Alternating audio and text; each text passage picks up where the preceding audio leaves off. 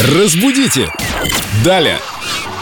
Бурно, можно так сказать, приветствуем Викторию Полякову, А, Здравствуйте, Виктория. нашего культуролога, знатока крылатых выражений русского языка. Приветствую вас, друзья! Доброе утро. Что вы нам расскажете сегодня? Сегодня я расскажу вам, что в здоровом теле должен быть здоровый дух. Или история о том, как упрощаются выражения крылатые из древних времен и превращаются в те, которые мы знаем сегодня. Это как-то связано со спортом, с Олимпиадой, действительно? Ну, с Олимпиадой в меньшей степени, но со здоровьем связано. Дело в том, что изначально выражение «в здоровом теле здоровый дух» звучало несколько длиннее. Оно было взято из сатиры римского писателя и звучало «надо молить богов, чтобы дух здоровый был в теле здоровым».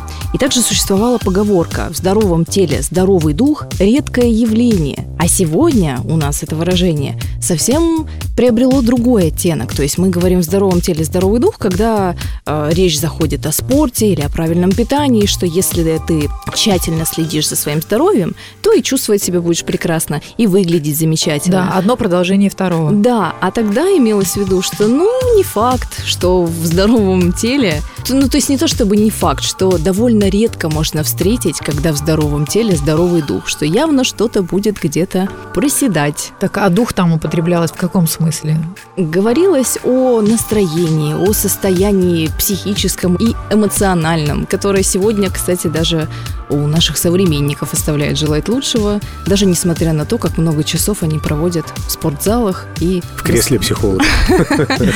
Да, и порой даже так. Мне больше нравится спортивная трактовка этого выражения. Вот тот современный энергичный смысл, который мы в него вкладываем. Да. Мне кажется, Согласна. сам Пьер Кубертен мог бы расписаться под этим выражением. Наверняка. Ну и знать правду тоже интересно и важно. Спасибо вам, Виктория, за то, что рассказали всю подноготную этого крылатого выражения. И вам тоже спасибо. Удачного дня. Хорошего дня. Спасибо вам. Разбудите!